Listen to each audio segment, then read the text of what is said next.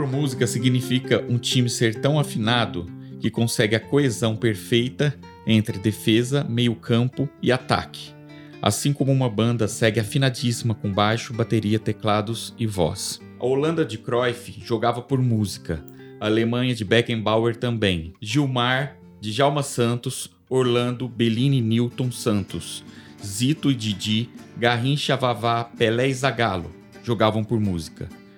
O mesmo para Valdir Pérez, Leandro, Oscar, Luizinho Júnior, Toninho Cerezo, Falcão, Sócrates e Zico, Éder e Serginho. Nesse sentido, alguns jogadores sozinhos personificaram uma verdadeira orquestra.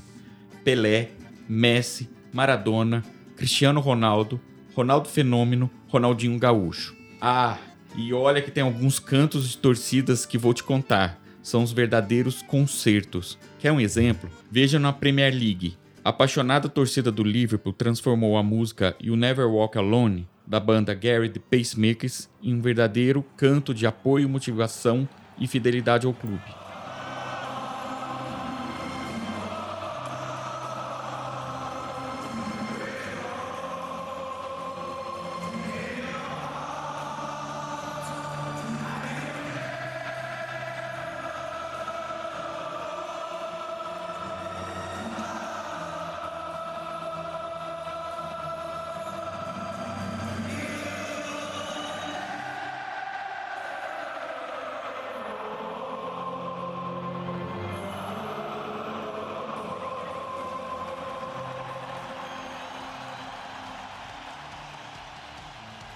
Nesse episódio, trouxemos nosso amigo Leonardo Pichonelli para nos ajudar nesse cotejo.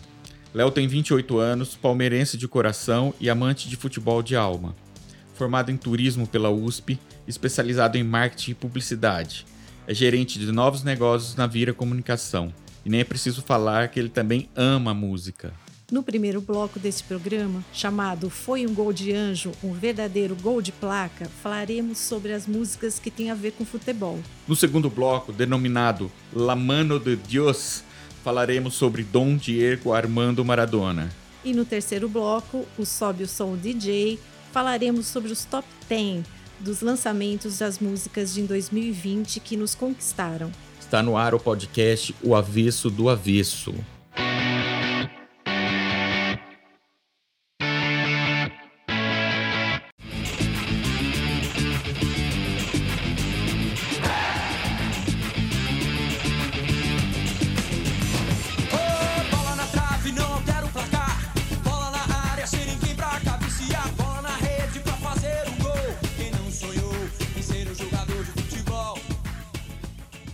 Então, Léo, bola na trave não altera o placar? Ah, Muito bom, Djalma. Obrigado aí pelo convite. Me também. Putz, eu sou um fanático aí pelo podcast, vocês sabem disso. E nada melhor do que falar de futebol e música, né? Eu acredito que as duas coisas elas andam muito juntas. E muitas vezes a bola na trave altera o placar, né, Djalma? Mas não necessariamente o, o placar é mutável. Então, vamos nessa, vamos bater esse papo, entender um pouquinho do contexto do futebol, ah, como que é, tudo isso aplica um reflexo da sociedade, música, movimento de contracultura. Vamos nessa. Bora lá. Eu separei algumas músicas aqui que tem muito a ver com futebol, ou elas foram feitas por, por alguém que ama futebol, ou ela está homenageando alguém. E aqui eu quero começar com uma música do Wilson Simonal, de 1970, que é Aqui é o País do Futebol. É, com versos como O Brasil está vazio na tarde de domingo, essa música é uma das maiores homenagens ao futebol, e especialmente a um dos maiores craques já surgidos em Minas Gerais, que é o Tostão. Ela foi escrita pela dupla do Clube de Esquina, né? Milton Nascimento e Fernando Brandt, mas ganhou mesmo a fama na voz do Wilson Simonal. Eu pergunto, ainda somos o país do futebol? O que, que você acha, Léo? Cara, eu acho que. Ah, eu não, não vejo mais o Brasil como um celeiro de, é, de novos talentos. Eu acho que a gente foi diretamente afetado por, por mundo do marketing, por um universo onde os jogadores muitas vezes preservam muito mais a imagem e, e, e todo o contexto de construção de carreira baseada no sucesso e na fama.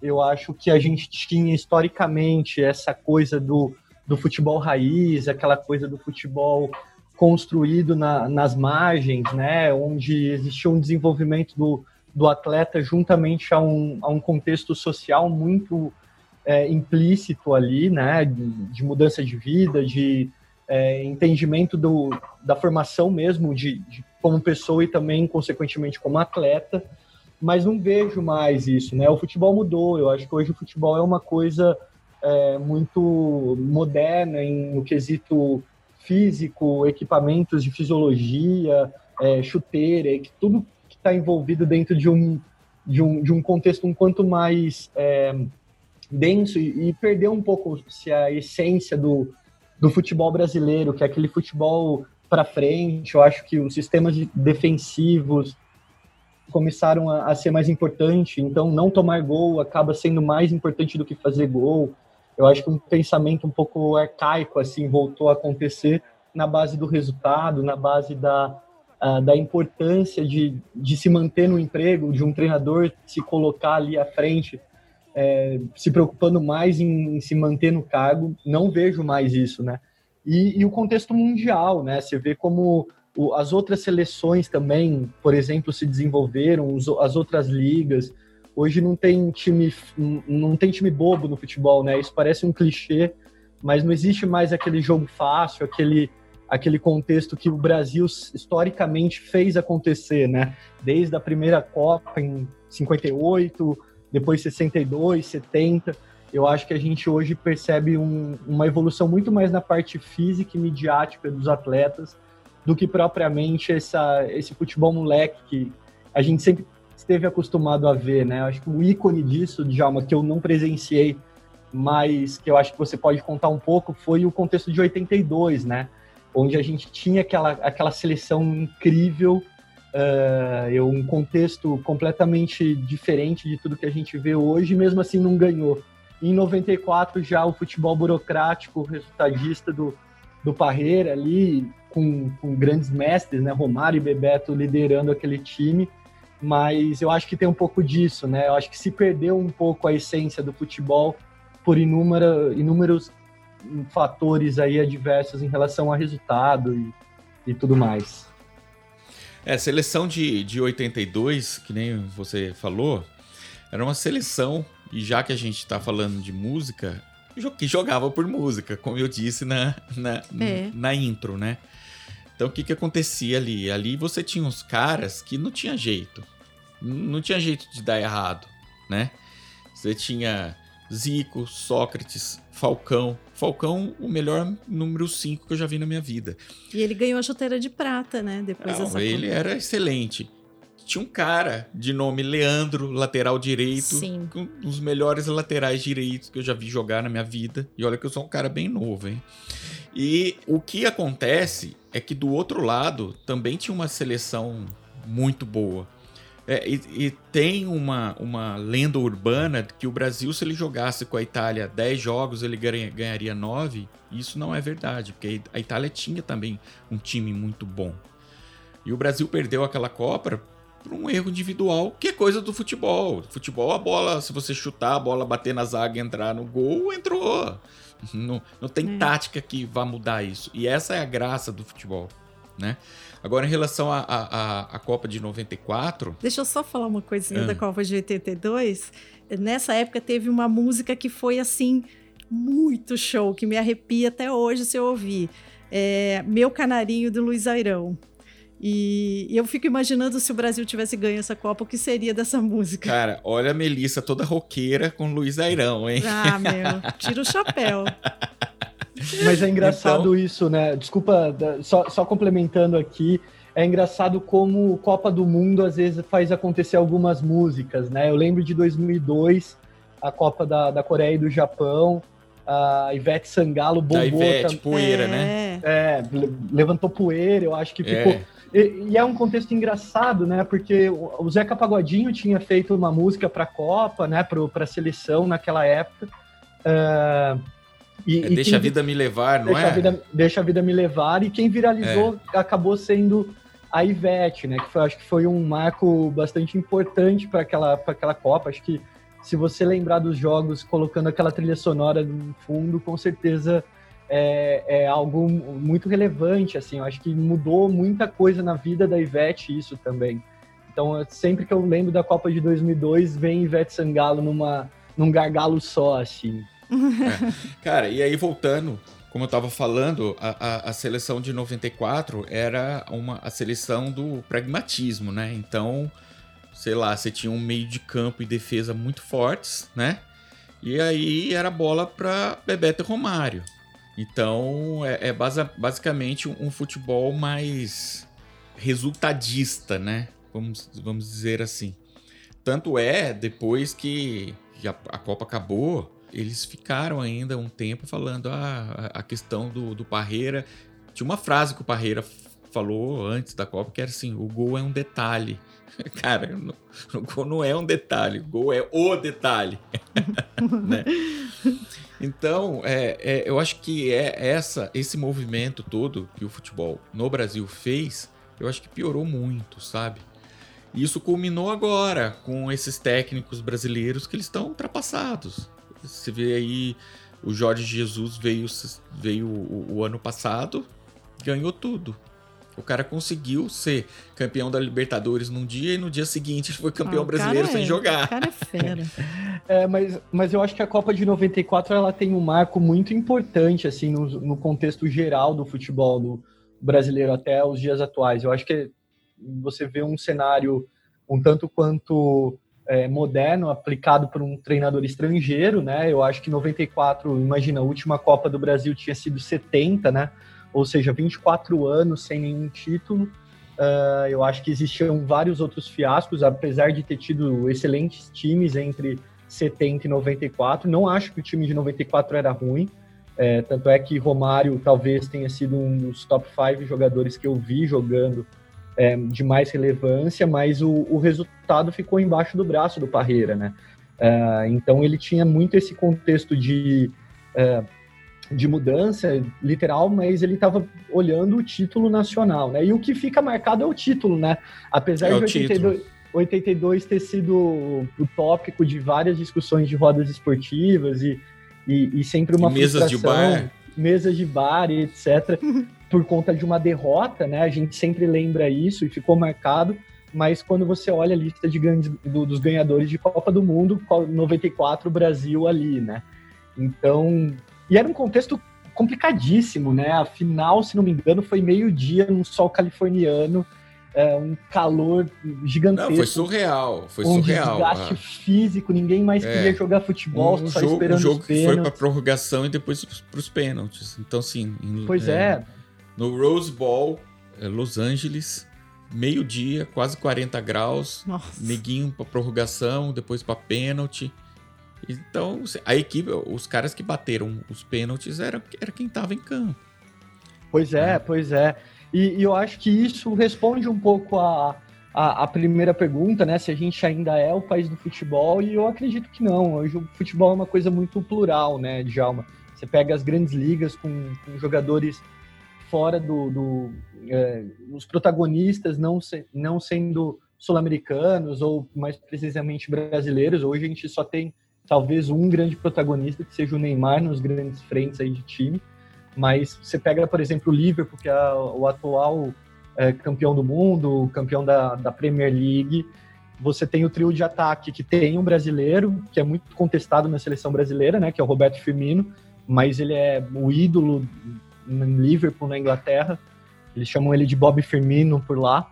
Uh, mas o ataque é composto por um cara do Egito, né, o Mo Salah, que é um cara que eu respeito muito por conta dos seus posicionamentos posicionamentos Sociais. fora da, da, da, das É. quatro linhas. É. É. um cara que se manifesta mesmo, e o outro, Sadio Mané, que é um uh, senegalês, é um cara que não é de um grande centro do futebol, mas você vê como que o, que o futebol é plural, né? Como o, os grandes times hoje não, não tem um protagonista brasileiro, não só no, no, nos grandes times da Europa, mas mesmo aqui no Brasil. Às vezes você vê um estrangeiro se destacando no campeonato nacional. Isso é, isso é bem, bem importante. Jorge Jesus é um cara que teve que sair de Portugal para mostrar o quanto que a gente estava defasado aqui. Mostrar é. não, né? A gente já sabia. Já sabia. Mas, mas para você comprovou. ver como é, ele, ele comprovou. Então acho que essas respostas estão todas dentro desse, desse saquinho de, de diversidade que o futebol é. É, mas ainda comprovando que você está falando como o futebol hoje é plural, uma das seleções mais fortes é a seleção da Bélgica, que não tem muita tradição. Pois né? é. Então você vê essa pluralidade toda.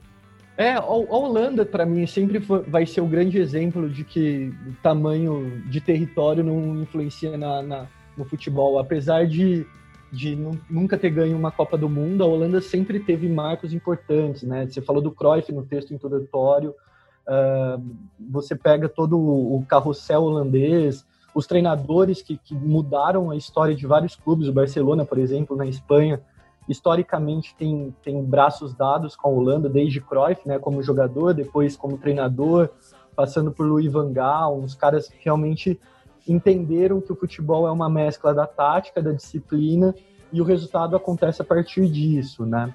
É, então, é, é, bem isso, Djalma. Eu acho que é, você vê uma, até uma, voltando até o tema inicial do nosso do podcast, da conversa, você não tem mais nem músicas relacionadas ao futebol, né, contemporâneas. Você não lembra de uma, uma, uma composição feita para o Brasil, para o momento histórico do Brasil e atrelar uh, ao momento futebol versus música. Eu acho que a última grande música, assim, que ficou muito marcada foi a Sou Ronaldo, não sei se vocês conhecem, mas é do... Não. Do, não. É uma música do Marcelo D2 de 2006. Ah, legal. Que foi. É, conta um pouquinho da trajetória do, do Ronaldo Fenômeno. É, ah. Posterior à Copa de 2002, que foi o último título que ele ganhou pelo Brasil. Depois, em 2006, a gente foi eliminado pela, pela França, né? Mas, mas eu acho que esse contexto da música, você não tem uma música mais para algum jogador, algo icônico assim, né? É, era sobre isso que eu vou falar agora. Você emendou legal. Porque, assim, teve uma música chamada Replay, é, de 1974, do trio Esperança. Ela foi inspirada nas cobranças de falta do Paulo César Caju, que com a camisa do Flamengo, ele detonou, né? E aí ele, esse grupo era formado pelos irmãos Mário, Regina e Evinha. E o grupo lançou essa música.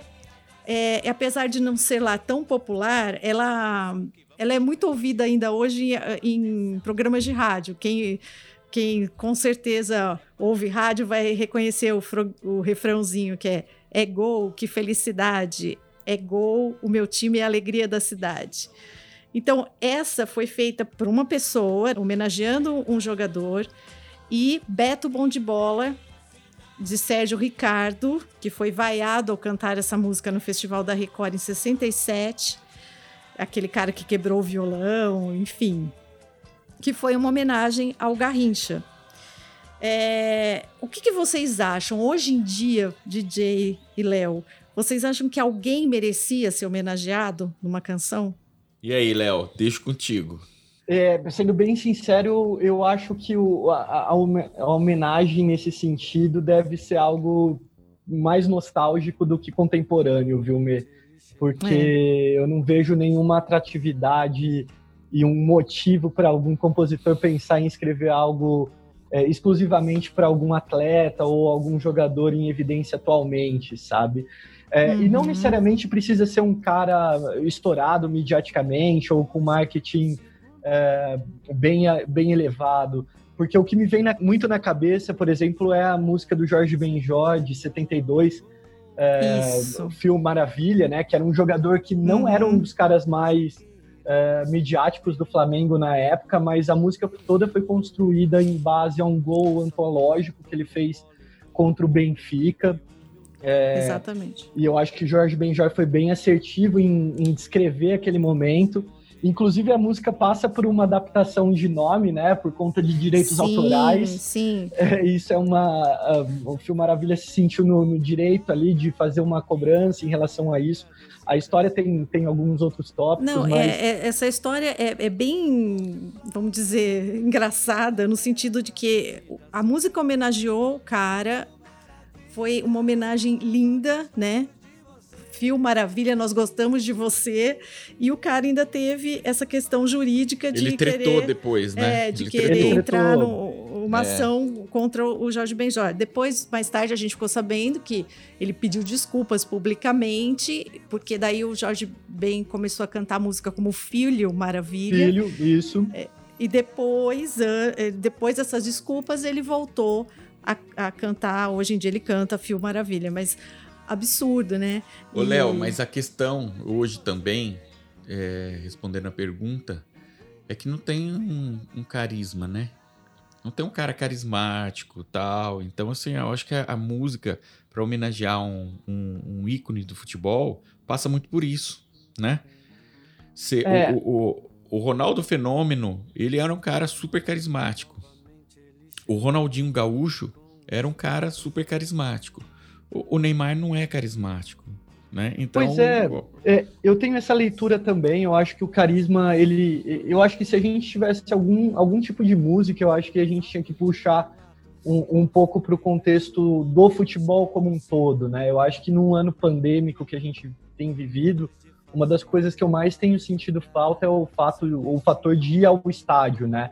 É, e ir ao estádio é quase um, um evento é, que, que antecede algumas coisas, né? Você coloca o, a data do jogo, você sabe que o jogo começa às quatro e termina às seis. eu- Isso é, é muito nítido, mas o dia do jogo é muito especial. É, o, é o, a hora que você vai encontrar os amigos, é a hora que você vai tomar uma cerveja ali perto do estádio, você vai falar sobre a, a projeção do time daquele ano, é, é fazer um churrasco, ou é, é- Enfim, você passa por isso. Então, acho que, que essa carência pode se tornar uma música. Agora, você individualizar algo ah, e, e traduzir isso para uma música, eu, eu acredito que está escasso. Acho que falta carisma. E, e eu não sei a sua opinião, Djalma e Me, mas eu acho que esse- essas grandes lendas do futebol, né, contemporâneos ou é, os históricos mesmo, eu acho que tem muita história envolvida por detrás deles, né? Tem muito, um contexto Sim. que vai além do futebol, né? O Ronaldo, o fato de, de ter tido duas ou três contusões bastante severas, assim, É, o cara é tipo um conseguido- fênix, né? é isso. Quando acha que não vai dar, o cara vai lá e ganha uma Copa Vai do e- Mundo E com, é, É. e dá a volta E por ressurge. cima e consegue. e volta por Corinthians completamente fora do peso e mesmo assim faz gols antológicos, gols de cobertura, ganha títulos. É, então, Derruba Lambrado. derruba alambrado. Tem, tem, o, o Ronaldinho Gaúcho ficou um cara mediaticamente muito forte é, por conta dos seus rolês aleatórios, né? Todo mundo brinca muito com isso. Uma hora tá tocando tambor com Evo Morales, outra tá sendo preso no Paraguai. É, uma hora ele Exatamente. tá sendo, sabe? é, Vida Então, louca, né? É, é- é uma coisa que, que a história desses caras, eu acho que eles vão muito além da bola e eles têm uma representatividade numéricas muito importante, né? Se você pega, sei lá, esses grandes jogadores mundiais, esses históricos recentes, meu, é populações de muitos países que seguem esses caras no Instagram, sabe? Ou que eles têm um engajamento forte com essa galera.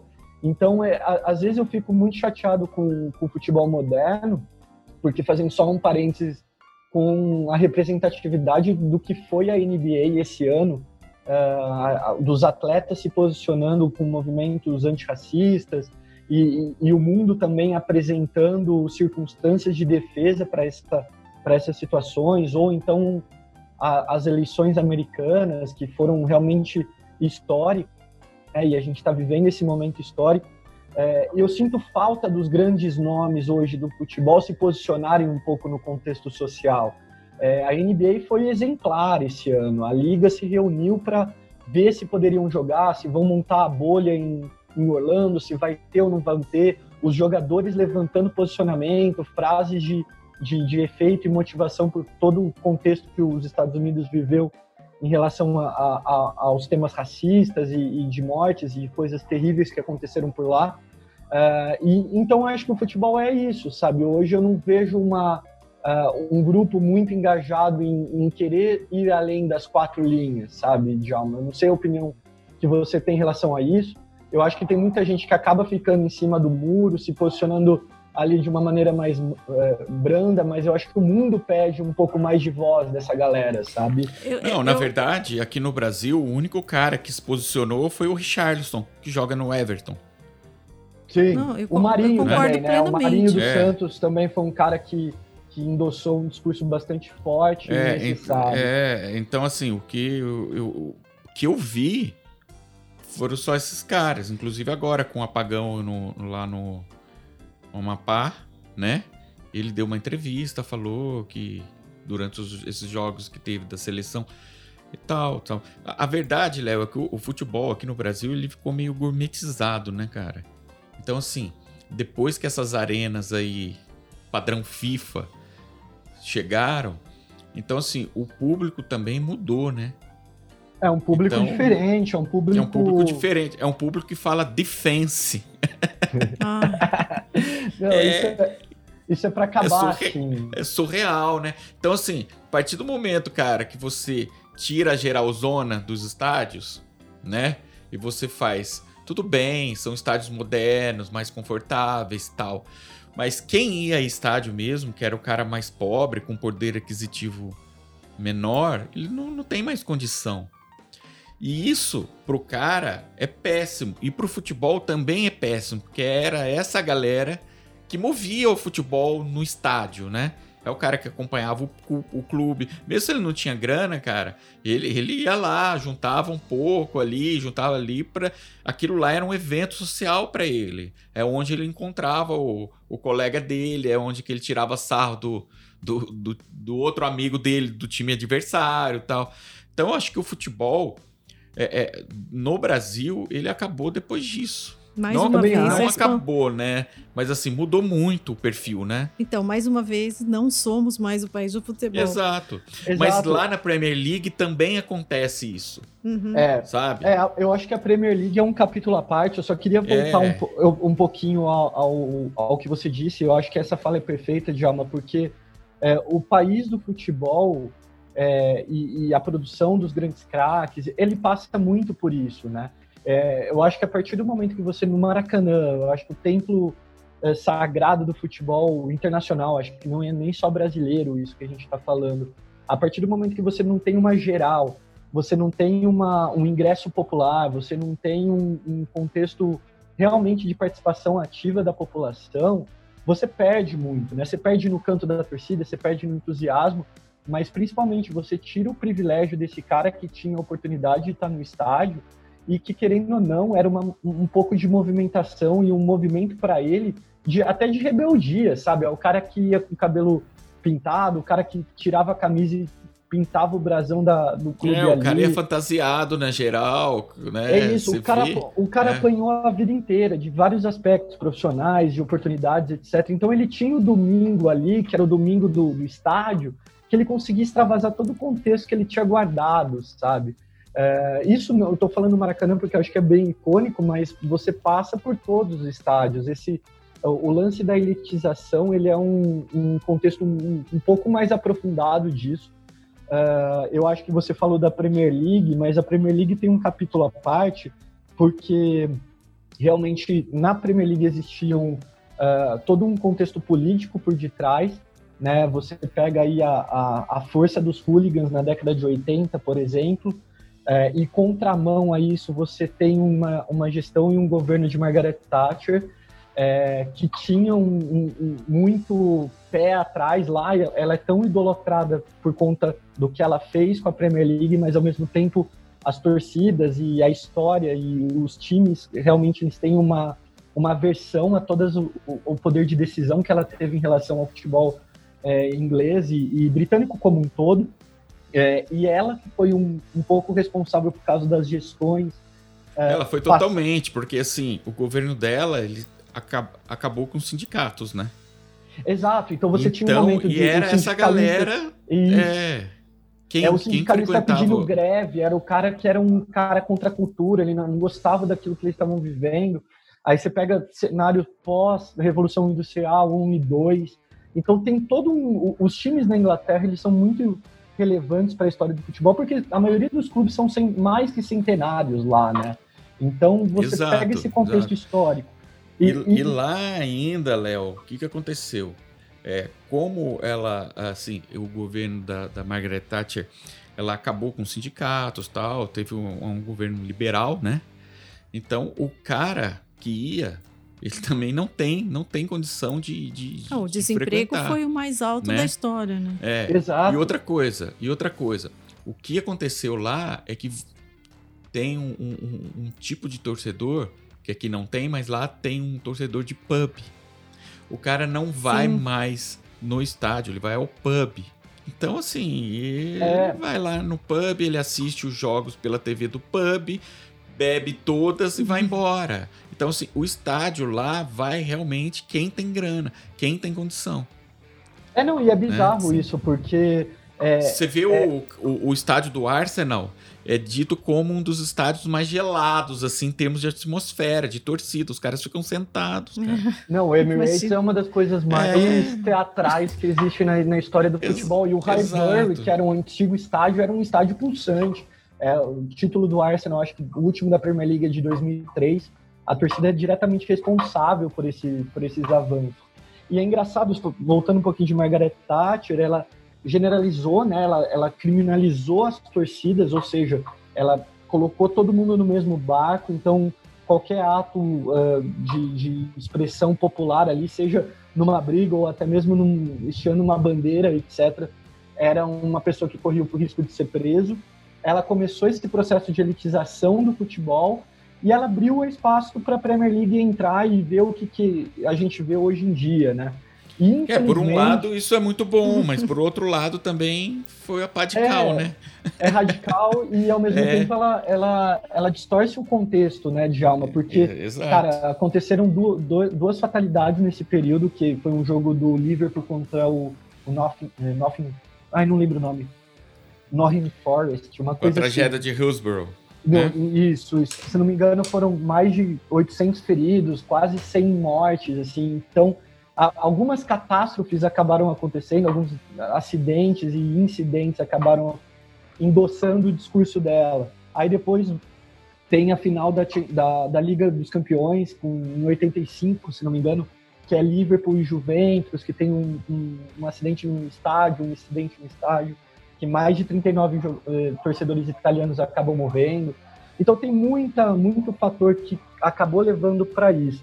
E, e o que a gente vê aqui é um pouco do reflexo do que viu lá, né? De todos esses acontecimentos mais históricos.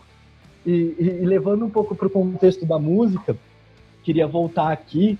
é, e é engraçado que na Inglaterra existem muitos astros do rock ou da música em geral Nossa. que são completamente Fanáticos. fanáticos pelos times, né? Eu acho que o- os, os O Elton irmãos John um Gallagher- deles.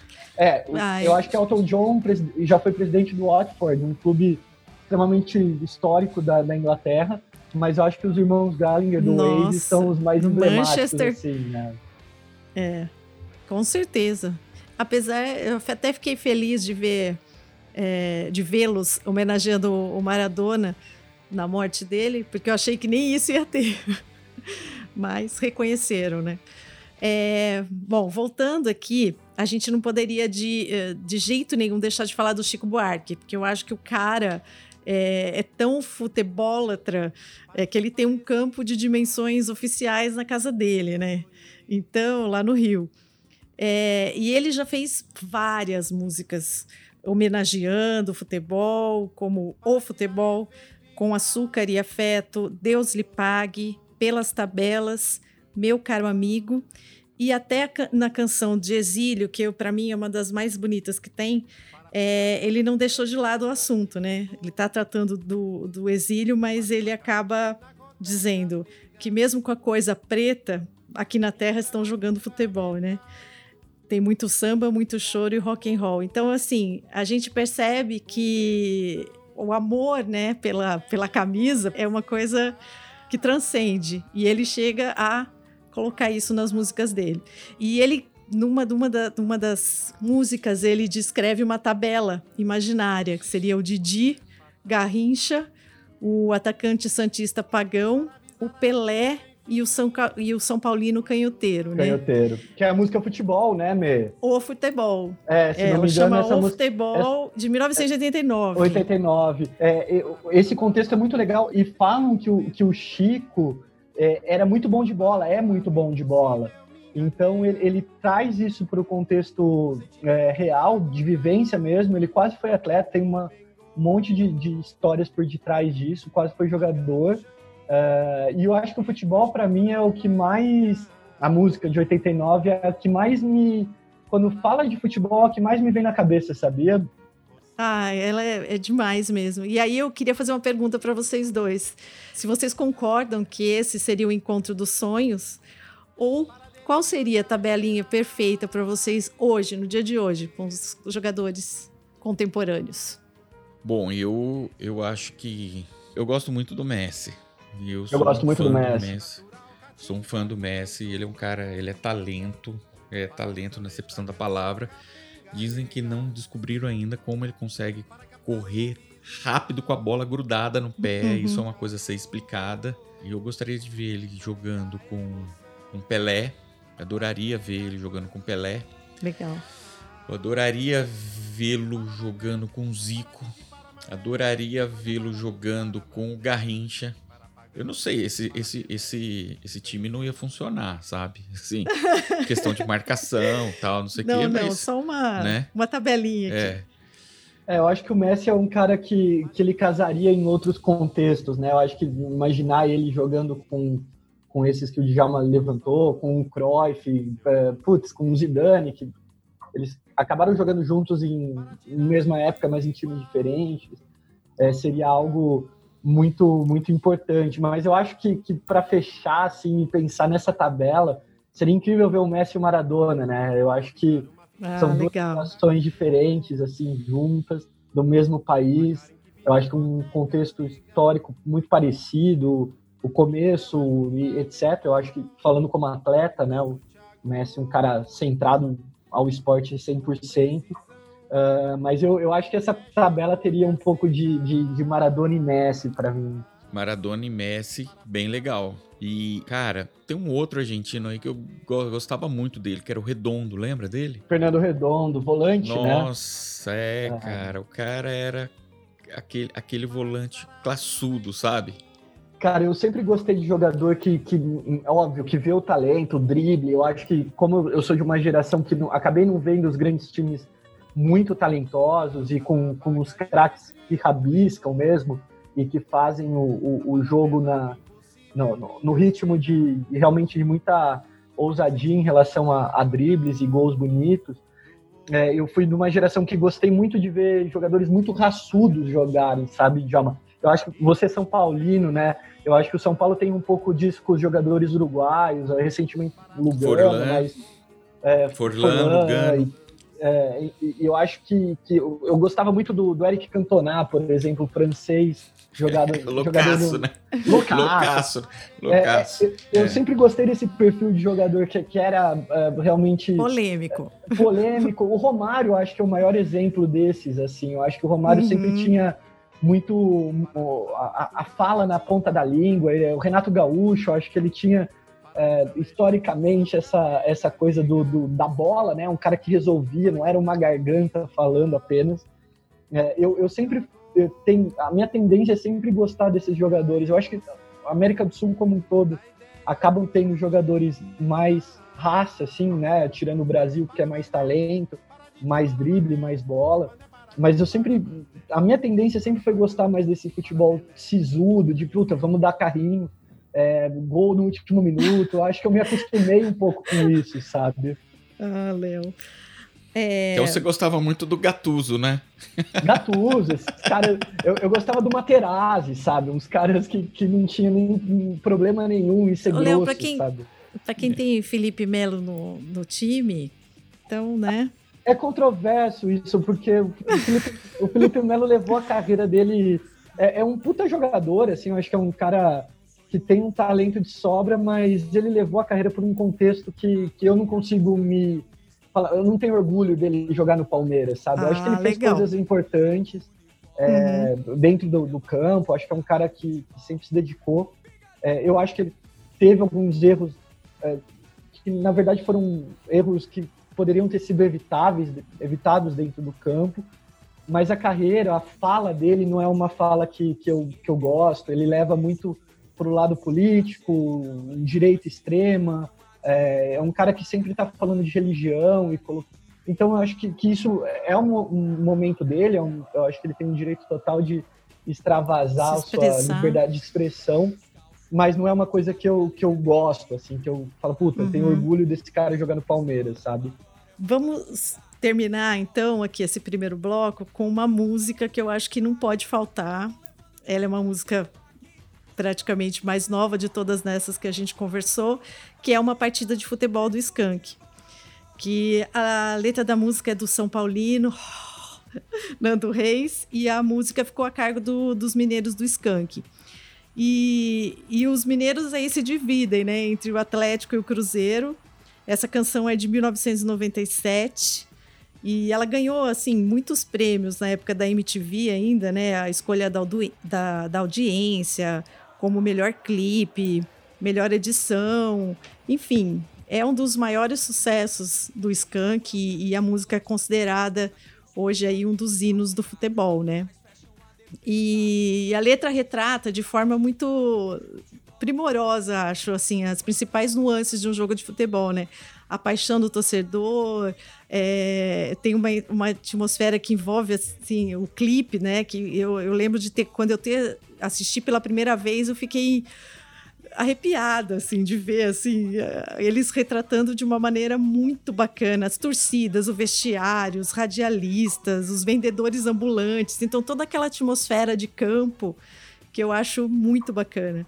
Então, assim, essa paixão é tão forte, é, né, que a gente percebe e só no, no futebol acontece isso? Ou vocês acham que assim algum outro esporte desperta esse sentimento? Eu acho que o basquete hoje em dia ele, ele despertaria esse sentimento. Porque A assim, gente- a gente vê o beisebol e o, o futebol americano também sendo daquelas torcedores fanáticos, mas eu digo mundialmente, eu acho que o futebol ainda. Não, é, o futebol. Dizem que o futebol é a maior invenção do homem, né? E assim, eu, eu, cara, eu acho que até concordo, porque assim, é um esporte fantástico, porque assim, qual outro esporte, e a gente vai entrar no bloco do Maradona daqui a pouco, Uhum. mas já pra. é, qual outro esporte que um cara, um físico dele, por exemplo, poderia participar e fosse tão bom a não ser o E pela futebol? baixa estatura ele É, era considerado. É, porque o futebol, e o futebol até nesse sentido, ele é muito é, é acessível, entendeu? Exatamente, acessível. Ele é bem acessível. Então, É, por você, exemplo, consegue, você parte do princípio que uma criança numa rua pode colocar dois chinelos e quatro chinelos, e fazer montar uma dois trave, e jogar com uma É. latinha de, de amassada de refrigerante, né? Uma É, bola de meia. Mas assim, até a questão física mesmo. Por exemplo, você ser um nadador hoje em dia, cara, se você não tiver mais de 1,90, você tá fora. Se você for jogador de vôlei, se não tiver quase 2 metros, você tá fora. Uhum, uhum. Idem para o basquete, mas o futebol ele é muito acessível, né? É, se for alto, baixo, um gordinho ou tá, você até consegue. Você entendeu? Tá, a fisiologia hoje em dia tá aí para desmentir o que eu tô falando, mas cara, talento é talento, né? Agora, a questão do, do, do- que, que você perguntou do desse desenvolvimento, né, de, de torcida, Uhum. porque hoje em dia é o seguinte, né? O, o futebol é. Eu tô falando de futebol europeu, Barcelona, Real Madrid. Não é só o futebol. O que, que aconteceu? O futebol hoje, é, é- é- eles são mega. Esses, esses clubes são mega corporações. Então, assim, o, o- se você for no- no- no- lá no Real Madrid, você, não vai só assistir o jogo. Então você vai fazer um tour pelo estádio, você vai fazer. é, você vai ter um- um- uma sensação de que Uhum, aquilo uhum. lá é a oitava maravilha do mundo, né? Você vai ter. E, e assim, e em contrapartida, o marketing desses. desses e o Léo pode falar melhor que eu, porque ele está inserido nisso. É, é sensacional o marketing desses caras, porque ele quer que o, o cliente dele, na verdade, né, o usuário, né, o que, que ele vai fazer? O cara, ele, ele vai ter que ter essa experiência. Então, assim. É, você passa por uma imersão do clube até chegar no, jogo sentado ali. É, eu, eu, eu, concordo com, com você, Djalma, que, que eu acho que não tem nenhum outro esporte. É, é óbvio que quem é um defensor da, da prática do tênis ou do, da natação, é, eles entendem que acho que a mídia não explora tanto, até por isso que não existe, não existem tantos incentivos para essa para as modalidades que não sejam futebol, basquete, vôlei, que talvez sejam um top 3 aí do Brasil, uh, mas vai muito além da bola, né? Vai muito além do jogo. acho que essa acessibilidade que você falou, uh, o contexto social, todo a, a projeção de, de você estar tá na sua família num contexto, puta, de domingo meu avô assistia isso, meu avô gostava desse jogador. É uma coisa meio que passa de pai para filho isso, e é uma coisa muito bonita o futebol. Se você consegue é, descaracterizar o esporte, ver tudo que está por detrás de uma partida de futebol, eu acho que a música do Skank pega um pouco disso. É. O é clipe, a veia da música. É. é. É, a veia da música. Eu acho que é, tem, tem coisas que extrapolam muito os limites da, da bola, né? E eu acho que é só o futebol que, que passa por isso. É uma coisa que independe de classe social, é uma coisa que é uma prática é, fácil, é, realmente todo mundo acho que passa por um pouquinho do sonho de ser jogador de futebol na, na, na infância, assim, sabe? Então, eu não vejo um outro motivo que não seja, obviamente, o esporte, mas tudo que ele carrega consigo, né? Cada clube, cada tradição, cada história. Por exemplo, a torcida do Corinthians, eu sou palmeirense, mas Corinthians passou historicamente por coisas muito representativas na história do, do Brasil, né? A democracia corintiana, os jogadores falando pelo clube, é, alguns grandes nomes se destacaram não só pela bola, né? Você pega Casagrande, Sócrates, Zenon.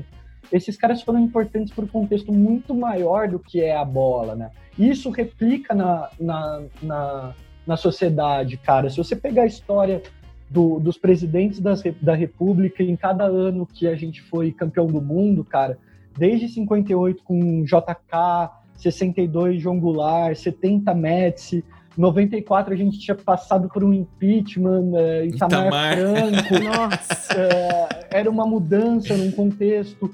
2002 era processo de transição do Fernando Henrique para o Lula. É, aí depois você pega as coisas de 7 a 1 eu acho que o 7 a 1 é muito emblemático, porque o Brasil é um 7 a 1 né? Em tudo que a gente está vendo, assim. É, então, se a vida imita a arte, eu acho que o futebol também está envolvido um pouco disso, sabe? é, o futebol está muito atrelado aos movimentos históricos. Isso eu estou trazendo para o cenário nacional. Mas se você é, mas é isso... o que a gente está vendo no, no basquete hoje é. também, né? Exato, exato. Eu acho que a liga esse ano americana foi uma das coisas mais impactantes que eu presenciei na, na vida de, de, amante do esporte e o cara que gosta muito de, de basquete. Eu acho que isso foi muito importante, tudo que a gente viveu e, e, o tanto que eles foram representativos, e eu queria que o futebol tivesse mais disso. Você viu como que era forte na década de 80, 70, os caras realmente tinham um posicionamento, e isso refletia em várias outras esferas da, da, da sociedade como um todo, né? É, eu acho que é isso. Ô, eu queria me é, ousar em dar algumas dicas de, de filmes, uhum. eu acho que para endossar Com o que a gente está falando. É, eu acho que de futebol não tem coisa mais legal de se assistir do que boleiros. Ah, não sei se vocês assistiram. Seria a minha dica para hoje, mas é isso mesmo. Esse Boleiros é fantástico. Eu acho que Boleiros ele, ele traduz muito isso que a gente está falando. Um filme de uhum. do Hugo Giorgetti que, que eu acho que ele pegou na veia é, o que é uma conversa de bar, o que é uma conversa de quem já foi do meio, quem gosta de ouvir. E aí eu acho que tem um acerto nos atores ali, que é o Lima Duarte, o Otávio Augusto, Rogério Cardoso. Só fera, né? É, eu acho que tem um contexto muito bacana, uma fotografia linda, o filme, trilha sonora impecável. É, então eu acho que o, o Boleiros ele, ele, ele traz uma síntese disso do que eu acho que é o sentimento futebol. Uh, o outro que eu acho que é muito bacana de se falar sempre, que é o casamento de Romeu e Julieta, do Bruno Barreto. Com a Que é um- Luana Piovani, Com a né? Luana Piovani, Luiz Gustavo e Esse- o Marco Rica. É, muito bonitinho esse filme. Ele traz o, o- o Palmeiras e Corinthians a, a sua essência. Um, um cara que tem que se passar por palmeirense para ter a aceitação do, do, do sogro. O cara é um corintiano fanático. E, e é bem num período que o Palmeiras perde o- a disputa do Mundial contra o, o Manchester United em 99. É, então eu acho que é muito bacana. Muito bacana. O, o Heleno também, que é um filme do. Ah, que eu realmente com- eu acho um, O Rodrigo Santoro, Rodrigo né? San- o Rodrigo Santoro. Santoro. É, é um filme do, do José Henrique Fonseca. É, realmente é uma fotografia impecável, um filme em preto e branco. O Príncipe do Rio, né, que era o Heleno, o apelido dele, é um cara é, que, que se dividia entre o atleta e a vida social bastante ativa. É, ele era boêmio, né? boêmio, um cara que tava, é, se não me engano, se passa na década de 40 esse filme, é um Uhum. jogador de- dessa época do Botafogo. Então acho que vale muito a pena ver esse filme para entender também o como era tratado o atleta, né? Como que se posicionava um atleta do período, não generalizando, mas é engraçado que na época não era um, um- um- historicamente ele não se tornou um cara mediaticamente muito conhecido, mas eu acho que o filme traz uma memória legal para eles, né? E morreu E- tão cedo, né? Com Morreu muito 39 cedo. anos. muito cedo e, e tinha, enfim, é um talento e um cara que realmente marcou muito a, a história do, do Botafogo. É, é claro que ele às vezes fica meio escondido na, na história, né, por conta de Garrincha e tudo que Uhum. os outros contextos e os outros jogadores, mas ele não foi um cara muito importante para entender muita coisa. E ele foi considerado o primeiro craque problema, né? Depois Foi. dele vieram vários. Foi o primeiro bad boy, assim, Bad- teoricamente. É, exatamente. E, e para entender, eu acho que um pouquinho do que a gente falou rapidamente sobre os Hooligans, eu deixo o filme chamado Hooligans, de 2005, um filme que, que escancara o que eram os grupos torcedores que levavam mais pro lado da violência, da expressão corporal, um filme muito bem feito. Ah, ali ele, ele, eles traduzem mais ou menos o que é o clássico do leste de Londres, que é um, um confronto entre, entre West Ham e Millwall. É um filme realmente que dá uma introdução para entender o que era ser um hooligan e mais ainda como era difícil deixar de ser um hooligan. Você acabava sa- saindo da história, mas a história não saía de você. era uma- Exatamente. Carga que você leva para o resto da Eu fi- vida e não necessariamente isso é ruim, mas muitas vezes pode afetar aí no seu dia a dia. Eu fiquei impressionada quando eu vi esse filme. Fiquei mesmo. Achei um filme bem impressionante. E legal que é uma diretora mulher. É Lexi Alexander, que ela chama. E, e, assim, né, a violência, o extremo que chega, né? Eu fiquei bem, bem impactada com esse filme. É um filme e ela tem uma, eu acho que tem essa qualidade da- de uma sensibilidade da violência, apesar de ser um filme pesado, né? Um filme É, ele tem um contexto muito duro e, e Uhum. óbvio que a pancadaria sempre é uma coisa muito.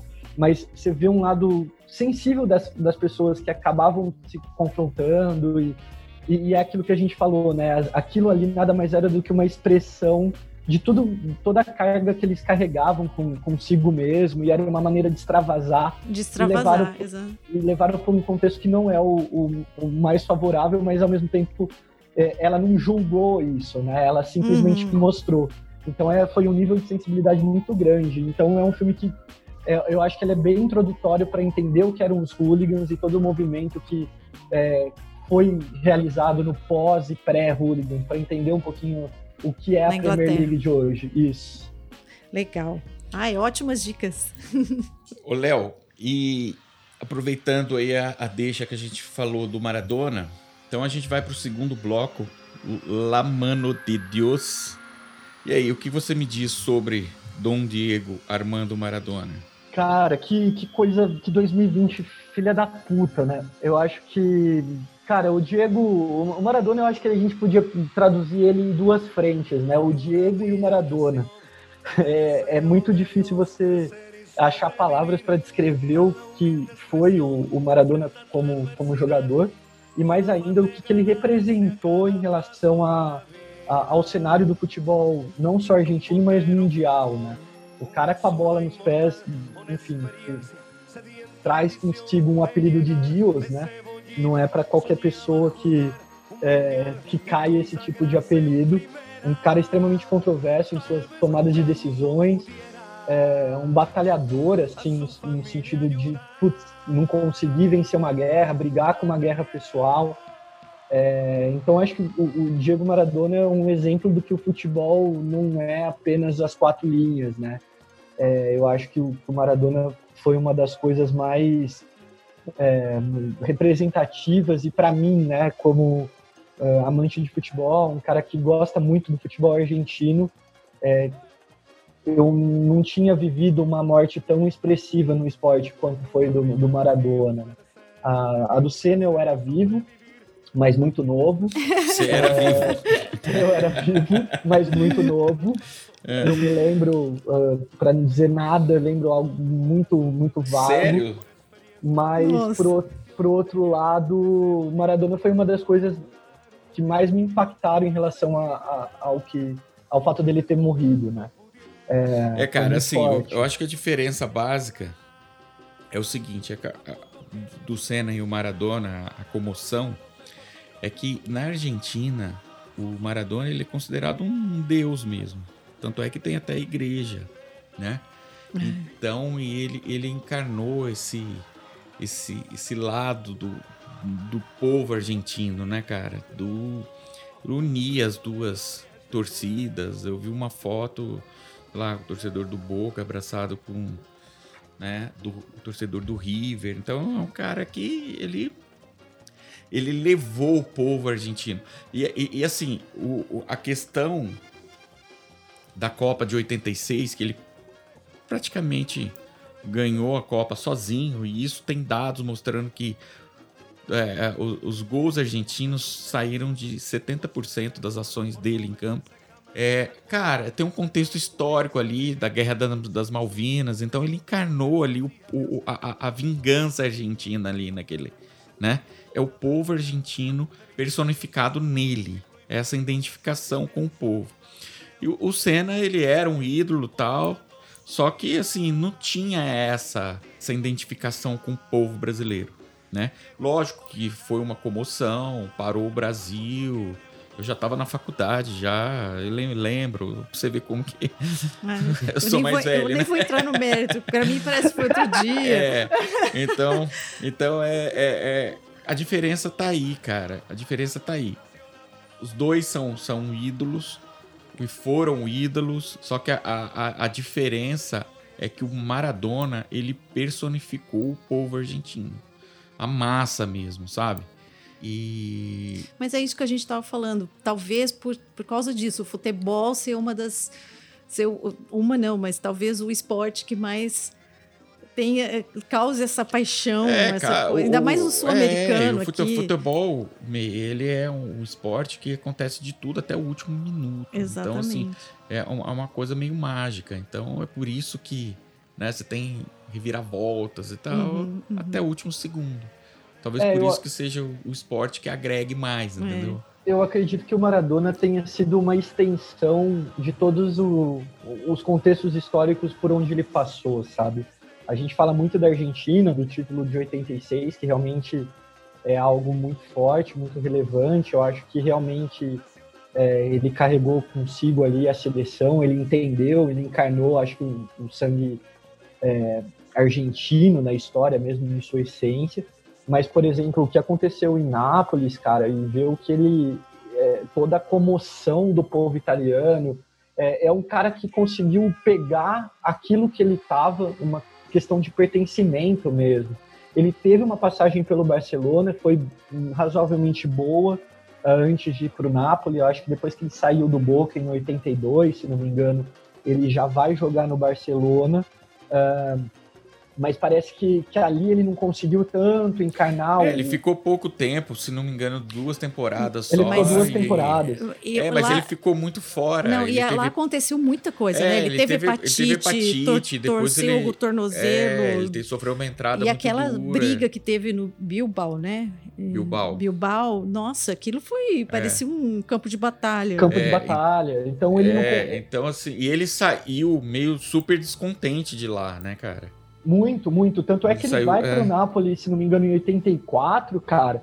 E, e aí ele fica de 84 a 91. Então ele cria um laço com, com o clube, Sim. ele entende o que é ah, jogar com, com, com a camisa ali do Napoli. Então, É, e o Napoli era um time sem expressão, assim, era um, era um clube Não, era um contexto. Né, no, o O futebol era contexto forte é- nessa é- época, né? Não, e, e de você ouvir de um jornal local que eles escreveram, apesar da falta de prefeito, casas, escolas, ônibus, emprego e saneamento básico, nada disso importa, porque nós temos Maradona.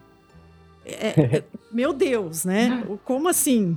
Meu Deus. E, é, e aí você vê, porque assim, era o auge da tensão ali na Itália entre o norte da Itália e o sul, que sempre o sul foi super renegado, era só, só os, os times do norte da Itália que tinham vez, e, e ele vai e simplesmente ele E, e transforma. aí que a gente consegue é, entender a questão da, da dependência química dele, né?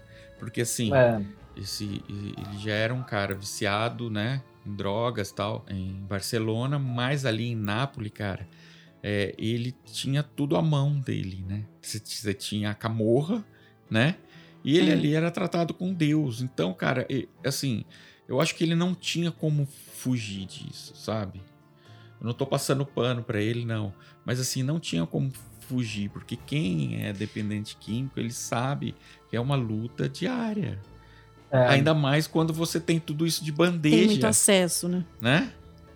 É, eu acho que o, o Maradona ele, ele foi um cara extremo, né? Ele viveu a vida no extremo, é, no contexto pessoal, no, no profissional, né? Eu acho que não tem é, falam que e vendo todas as manifestações pós-morte do, do, do Diego, é, você vê que o, até o aquecimento dele era um acontecimento, né? O Sim. fato dele entrar em campo e tinha aquela, aquela coisa do jogar das pernas, da brincadeira ali, a embaixadinha assertiva.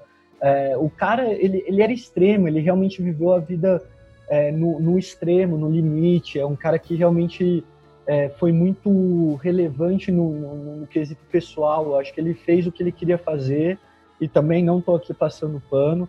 É, realmente é uma, uma questão muito triste, assim, ver que é, ele não conseguiu, me- mesmo depois de todos os tratamentos, mais velho, falam que ele tinha uma dependência muito grande com, com certas drogas e, e realmente é muito triste ver que ele não conseguiu, mas talvez ele tenha vivido a vida que ele quis viver, sabe?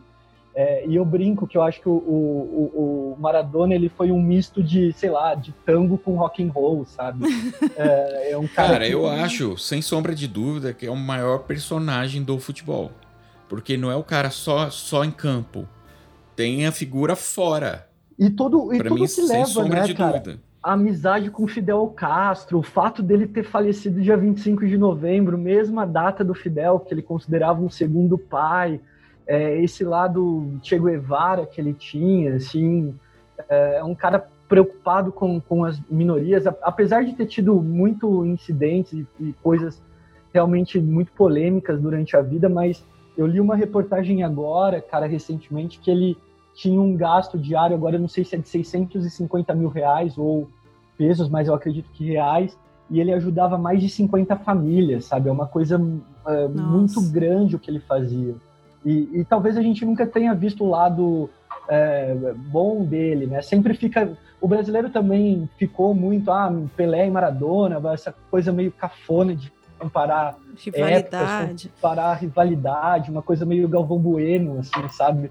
Ah, É. Pelé e Maradona. Ganhar puta, da cara, Argentina é mais gostoso, né? ganhar da Argentina é mais É. gostoso. Cara, puta, eu acho que isso levou o brasileiro a não ter um entendimento maior do que foi o Maradona, sabe? É, eu acho que, que o Maradona foi inspiração de, dos grandes, ma- maiores jogadores contemporâneos da história. Você vê Zico falando de Maradona, você vê Ronaldinho Gaúcho falando de Maradona.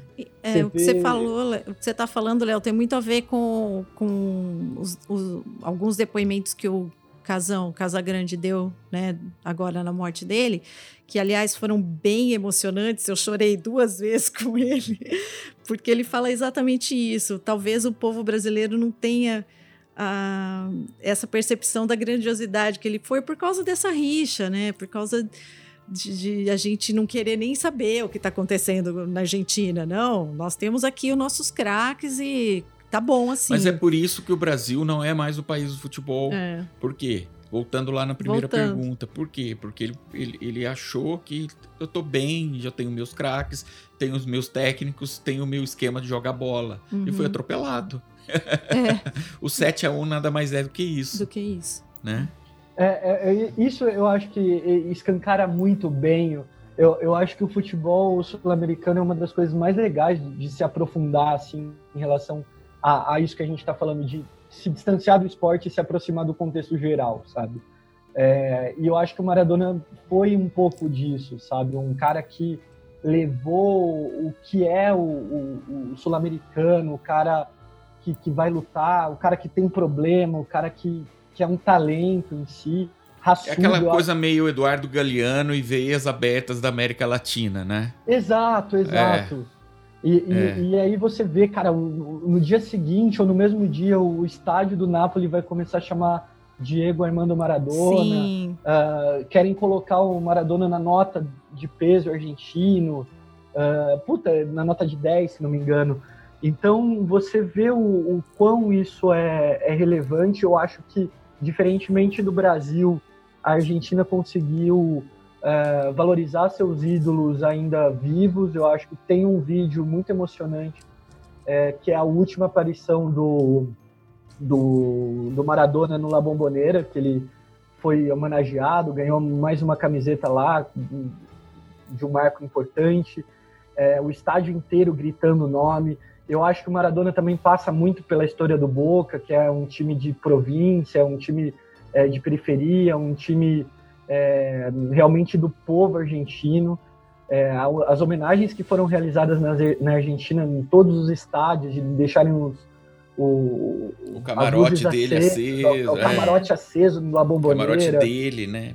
E- Então você vê o, o, o La Bombonera, você vê a mística do Bomboneira, que parece bobagem assim e, e clichê de, de, de jornalista, e, mas é uma coisa muito diferente. Assistir um jogo em Bomboneira, eu tive a oportunidade já, é uma das coisas mais fortes e mais é, impactantes ver a- o, o engajamento da torcida com o time, é, de ter os acessos populares, de ter um lugar para uh, fazer um- uma manifestação forte. Então você vê todo esse histórico e trazer para o Maradona, você fala assim, puta, esse cara realmente foi, foi um gênio da, da humanidade, assim, no sentido futebolístico, mas ao mesmo tempo de representatividade, mesmo com todos os, os percursos eh, negativos que ele teve, né? Eu acho que, Uhum. que é complexo a gente dividir as duas, mas eu acho que levando para o lado do esporte não tem algo que, que a huma- a humanidade tenha visto já perto. Não, é, o- é o personagem, né? Ô, Léo, então é isso, cara. Vamos passar para o terceiro bloco, o Sobe o Som DJ. E aí, quais são os lançamentos de 2020 que te conquistaram na música?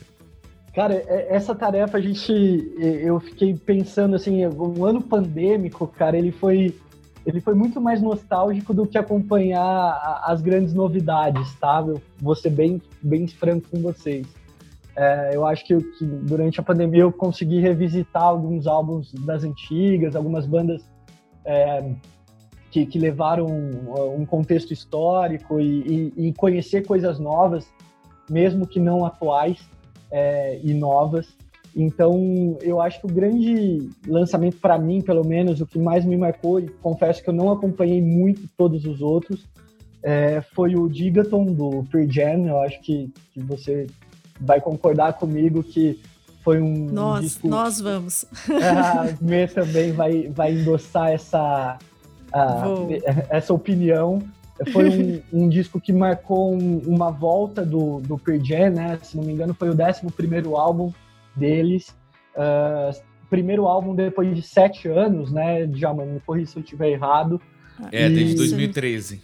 E eu acho que tem algumas músicas dentro desse álbum que, que eu acho que elas são bem representativas para os momentos atuais. Eu, eu realmente fico muito. ah, eu gosto muito de ouvir uma que chama River Cross, que para mim é uma música em Maravilhoso. período de pandemia foi muito forte, muito. É a importante. música mais tocada no meu Spotify em 2020. Ah, cara, detalhe que a gente não combinou isso antes. É. É, realmente ela é, foi muito legal ver. É uma pena, porque estava todo um, uma- um planejamento previsto de turnês, né? Exatamente. rodando de novo.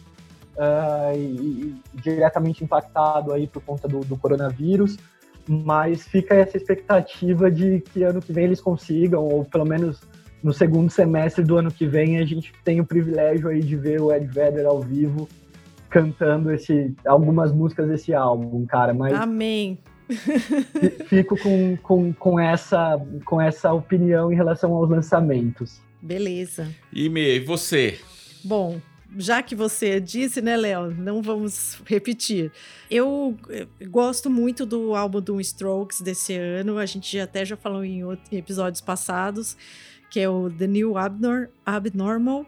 É, ela traz, eu acho que é um, um, um Strokes assim mais coeso e que finalmente entregou um disco bom de ser ouvido de cabo a rabo. Assim, eu gostei muito e eu tenho um destaque que é a Bad Decisions, uma música que muito bacana. E- Meio Billy Idol, né? sim, É, puxada pra Billy Idol, né? mas eu gostei muito. Gostei muito do, do álbum do The Killers, que ele traz uma, uma coisa meio anos 80 e 90, assim, é, principalmente faixas como Dying Breed. E ela, a banda ela já tinha se aproximado um pouco mais do pop, mas eu acho que agora, porque o guitarrista saiu, então entrou uma, uma forte sonoridade, assim, sabe? Mais pop, 80, 90, e o álbum ficou muito bacana. Na, um, um destaque nacional que eu gostei muito foi um, um álbum que chama Acorda Amor. É de vários artistas juntos. É, tem Lineker, tem Letrux, tem Maria Gadu, tem Lued Luna. E é assim, é um manifesto ao amor, à liberdade de expressão. E esse, esse disco saiu assim de um show que eles eh, que elas fizeram. Eu acho assim, é, é legal porque tem um. Ela surge num movimento, num momento tão difícil que a gente está passando, e é justamente isso, é acorda amor, né? Como diz o, o, o nome do álbum. E tem releituras de clássicos que é muito legal. E eu vou destacar aqui Saúde da Rita Lee, interpretada pela Letrux, que tá fantástica. Bom, é, indo na linha aqui, eu gostei muito do álbum novo do Strokes, que é o New Abnormal. Adorei o da Fiona Apple. É Fiona, né? Fiona. É, costumo falar Fiona, mas é Fiona. Fiona Apple. A- Adorei o do Pearl Jam, o Gigaton. É, o da Nora Jones, Pick Up the Floor, que eu, que eu acho muito legal. Bem legal. Um som, eu adoro a Nora Jones. Na linha porrada tem o Ultramono do Idols, que é porrada do começo ao fim, que é bem porrada, legal. é. Nacionais, cara, tem o Aos Prantos da Letrux, que eu adoro, eu, eu gosto muito dela. Também. Tem o neto do Gilberto Gil, que chama Fran, e o, o, o, disco dele chamado Raiz, foi lançado esse ano também, é muito legal. Léo, você vai gostar muito de um cara chamado Zé Manuel, que lançou um, um, um- um disco chamado Do Meu Coração Nu, que é bem legal, você vai gostar bastante, tá? É, tem uma música, inclusive, chamada História Antiga, que é linda. Gostei muito do disco do Bruce Springsteen, Ah, isso novo que eu ia falar, Letter to You. Let It To You. É, Tem aquela música Last Standing Man, pra mim é, É muito, muito legal, show. né? Então foram esses os, os lançamentos aí de 2020 que eu gostei muito. Acho que vale a pena conferir. Maravilha. Um ano atípico, né, cara? Não tiveram grandes lançamentos, mas eu acho que tiveram marcos bem importantes. Ah, espero que, que a indústria volte com tudo no ano que vem. Eu acho que cinema também ficou bastante comprometido em relação aos Muito. lançamentos. É, o streaming eu acho que se destacou mais uma vez. Eu acho que tivemos bons filmes aí em, outros formatos e, e outros lançamentos, mas eu acho que a indústria como um todo, tanto de cinema, filme, etc., passaram a aí arte, né? a arte como um todo, etc. o futebol, né? É, É, então, então. então acho que espero que ano que vem seja um ano recheado aí de boas novidades. É, cara, e na verdade é, o- é a arte que salva, né?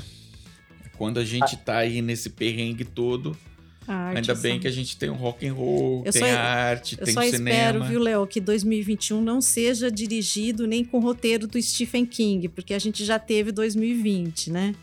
Então, O problema é se vier deixar- um Quentin Tarantino por aí. eu né? também, aí vai complicar. É.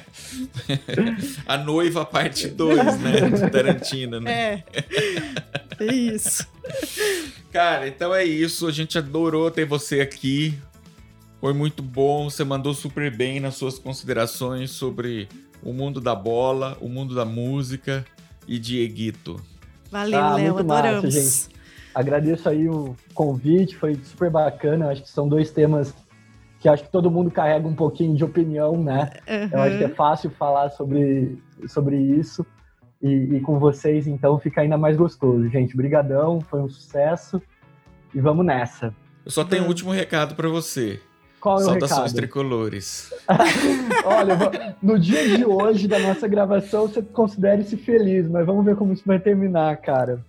Eu, Tá olha, eu, e você não sabe, me considero mais ainda, porque eu cheguei aqui sabendo que o Murici agora é gestor do São Paulo. Tô mais feliz ainda. Brigadão, cara. Valeu, DJ, valeu mesmo. Beijo. Um abraço, tchau.